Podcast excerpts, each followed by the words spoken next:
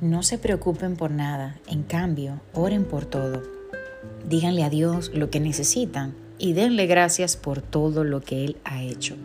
Filipenses 4:6 Cuando derramas tu corazón en la presencia de Dios y crees que Él está obrando a tu favor, la paz de Dios te inunda, te guarda de toda angustia y de toda ansiedad. Entonces podrás experimentar una paz que sobrepasa todo entendimiento. Asimismo lo expresa la palabra de Dios. Dios es un Dios de paz, pero para evidenciar la paz del Señor en nuestras vidas necesitamos acudir a refugiarnos en su presencia cada día. Así Él nos llenará de sus pensamientos de paz, como lo declara en Isaías 26:3.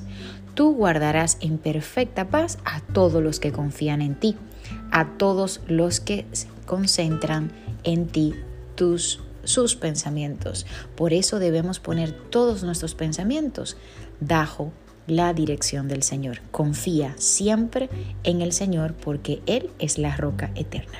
Que tengas un maravilloso día y recuerda que hay una vida que necesita escuchar este mensaje. Se despide Anet Rodríguez.